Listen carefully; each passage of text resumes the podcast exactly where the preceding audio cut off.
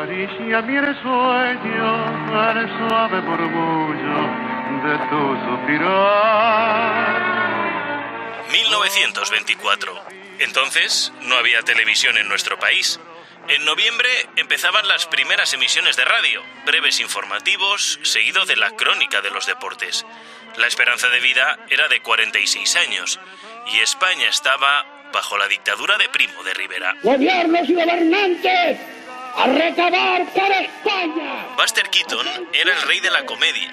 Carlos Gardel enamoraba el mundo entero con sus tangos. Y en Madrid nacía María Dolores Pradera. Dicen que fue el te quiero de un marinero, razón de su padecer. En 1924 nacía también María del Rosario Testa. Porque yo me he presentado como abuela de, ¿no? de, de, del pueblo, la abuela mayor del pueblo. ¿Qué tal? ¿Cómo estás? Soy José Luis Concejero y en los próximos minutos te voy a contar cómo con 99 años, sí, sí, atento, con 99 años, la Charito, como la conoce todo el mundo, lucha estos días por convertirse en la próxima alcaldesa de su pueblo. 28M. El Daily. Podcast original de Cope.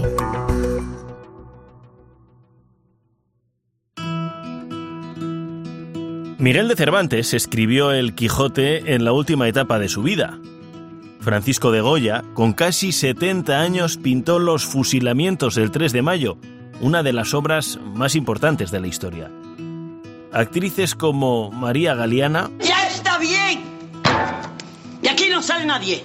Todo el mundo a sentarse, la comida está en la mesa. Sí, la abuela de Cuéntame, profesora de instituto gran parte de su vida y que alcanzó la popularidad como actriz a partir de los 60 años. Por no hablar de Chiquito de la Calzada. ¡Qué prestigio laboral! Y bueno, si buceamos en el mundo de la política... Que en este momento es claro que ha ganado una mayoría... What's happening? They're going to have to compete and start paying hard-working people decent wage. ¿Usted se imagina yo en un coche con una bandera? ¡Eh, abuelitas, abuelitas! votarme todas a mí, porque ya verás, es mejor.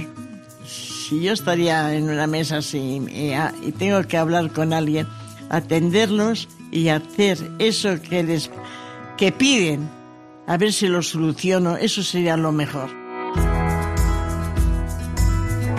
Como en muchos pueblos de España, está el de arriba y está el de abajo, cerezo de arriba y cerezo de abajo. Lo mismo pasa en Castro Serna, Viniegra o Rabanal en la provincia de León, solo por dar unos ejemplos. También pasa en Patones, en la Comunidad de Madrid. Está el de arriba, que es el original, y el de abajo, donde vive el grueso de los aproximadamente 530 vecinos. El de arriba es el pueblo turístico, que recibe cientos de miles de personas al año. El de abajo es donde se toman las decisiones porque tiene más vecinos. Unas decisiones que no le acaban de gustar a la Charito. Tanto es así que ha decidido presentarse a la alcaldía con 99 años, acompañada de otras siete mujeres. Entre todas ellas suman 567 años. Hola, buenos días. Voy al noveno C. Por aquí, gracias. Charito me recibe en su casa de Madrid, minutos antes de volver a su pueblo para continuar con la campaña electoral. Enrique, pasa para allá. ¿Qué tal? Mucho gusto. Su hijo Enrique nos acompaña mientras charlamos con ella. Charito, ¿cómo está? Pues mira, hasta sentada Sí. Dale un café caliente. Mira una cosa, Charito, va con la camisa afuera. ¿Por qué no le dices que desordenado eres? No, porque él está guapísimo. Para él y sus tres hermanos es un honor que su madre se anime a esta aventura de convertirse en la próxima alcaldesa del pueblo. Para una señora de, de 99 años, que todo el futuro de un pueblo bascule en ella, eh, te da una energía enorme. O sea, tú ves que el hecho de que ella sabe que es trascendental, pues hombre, ella eh, se rejuvenece. O sea que yo considero que es una la mejor terapia para una persona mayor es que sea importante, que ella sea eficaz, que pueda ayudar a algo. No me han dicho nada, me, me dejan por imposible, claro. Comprenderán que no puedo sacar nada, pero no me dicen, mamá, no te presentes, no, no, me dejan hacer lo que yo quiera. tengo cuatro chicos como usted, mayores, y nadie me ha dicho nada. En Patones, el próximo 28 de mayo se van a elegir a siete concejales. Charito ya consiguió uno en las últimas elecciones. Ella se considera una mujer de derechas. ¿Dará la sorpresa?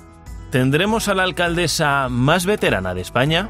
Ahora vuelvo con otras un poquito más jóvenes, a ver si así tenemos más aliciente, no sé. Yo, yo soy la mayor de todas, ya ves cómo soy. Si las otras las pongo de 70 años, de 80, y están más cultivadas, a ver si tienen más fuerza que yo, y, puedo, y no, podemos hacer algo, pero no creo. Yo le apuesto a usted que no me votará nadie. Sí, igual, porque es fácil que me voten unos cuantos, unas cuantas abuelas, porque yo me he presentado como abuela de, ¿no? de, del pueblo. No lo explico bien, lo tendré que explicar. otra vez que vuelas te lo explicaré mejor. No, cuando en la toma de posesión. bueno. Mucho gusto, Charito Enrique. No hay que se meta la camisa por dentro, ¿no?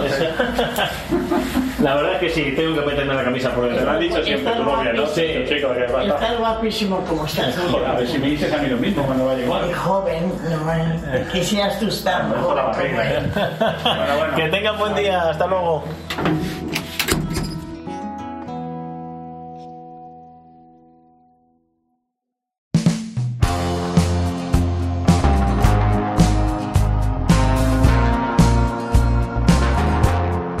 Estamos en campaña electoral.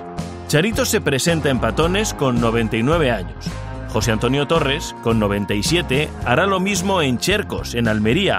O Ignacio Gordón, que con 82 años intentará volver a ganar en el municipio de Matilla, en Guadalajara. La vida es una permanente cadena de oportunidades. El éxito, la popularidad o el reconocimiento a veces llega cuando somos jóvenes, otras veces nunca lo alcanzamos y también hay otras en las que llega en la última etapa de nuestra vida. Charito con 99 años es uno de esos ejemplos. Está en forma y con la habilidad necesaria para trabajar si es la próxima alcaldesa de su pueblo. ...28M... El Daily. Un podcast original de Cope.